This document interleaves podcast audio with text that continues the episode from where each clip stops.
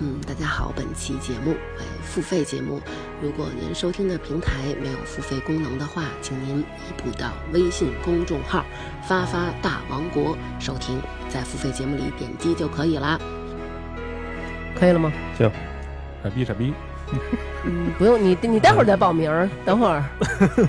行吧行吧。嗯李李李老师，李老师，喂喂，没问题没问题。李老师随时，李老师跟我们经常录都已经，有问必答是吗？嗯，对。来，欢迎大家收听，大家好，我是大王。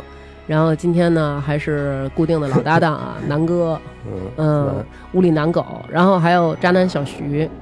嗨，嗨，哎呦，这今儿怎么那么含蓄啊？嗨，还行今。天有老师有老师啊，谢谢谢谢。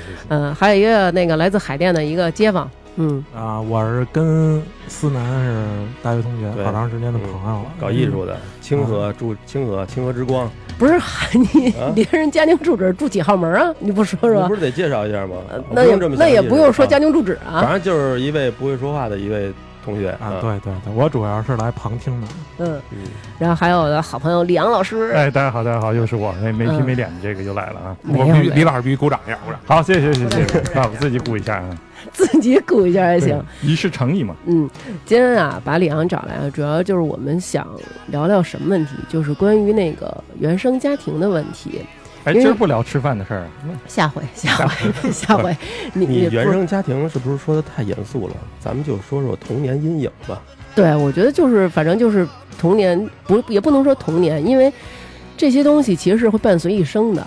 嗯，对，这嗯这问题是很深远的一的。说原生家庭，感觉特别的，哎呀，地泄。我觉得这个这个是为什么我想聊这个。前两天啊，有一个男性的一个听众，然后跟我说，因为我们两个平常一直聊天儿，然后他就说呢，他是从小呢，父母对他管教特别严格，以至于到现在他已经三十多岁了，然后父母不允许他出去应酬和交际，就是你不许交朋友，然后跟同事之间呢也不能去交朋友，然后也不能交女朋友，你就是得每天呢下班回家呢。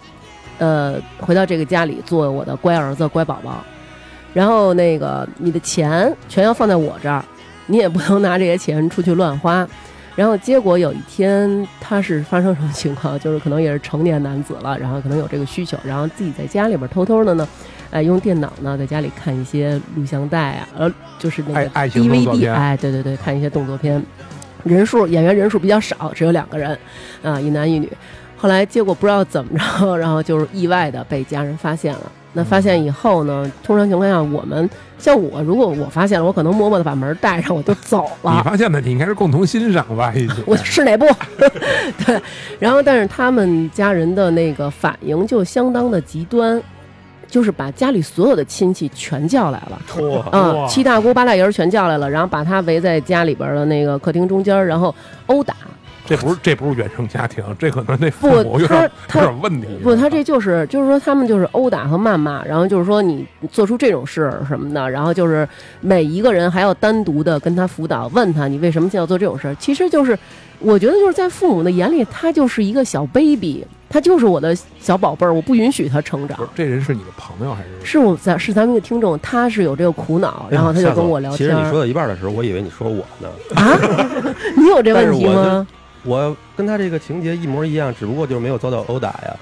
有两回啊，嗯第一回我爸看见了，就跟我说：“哎呀，你别看这乱七八糟的。”然后我就哎呦是是，赶紧给关上了。后来第二回呢，是我妈你发现你爸来，第二回是我妈，我当时可能那会儿可能更大一点儿，处于那个青春期，就特别的叛逆，恼羞成怒。当时，我当时就揪着我妈过来，来你也看看怎么了，我看看怎么了，就是就这样了。呃，那那天发生这件事儿的时候，我就在南哥旁边。因为当朋友在的时候，你好像更要那个面子，就是你更觉得不能说特别的，你说这个你说这个好像不是伤害，嗯、你说是其实说这个是一把阿姨我。今天来就就是其实是想说我对家人的伤害。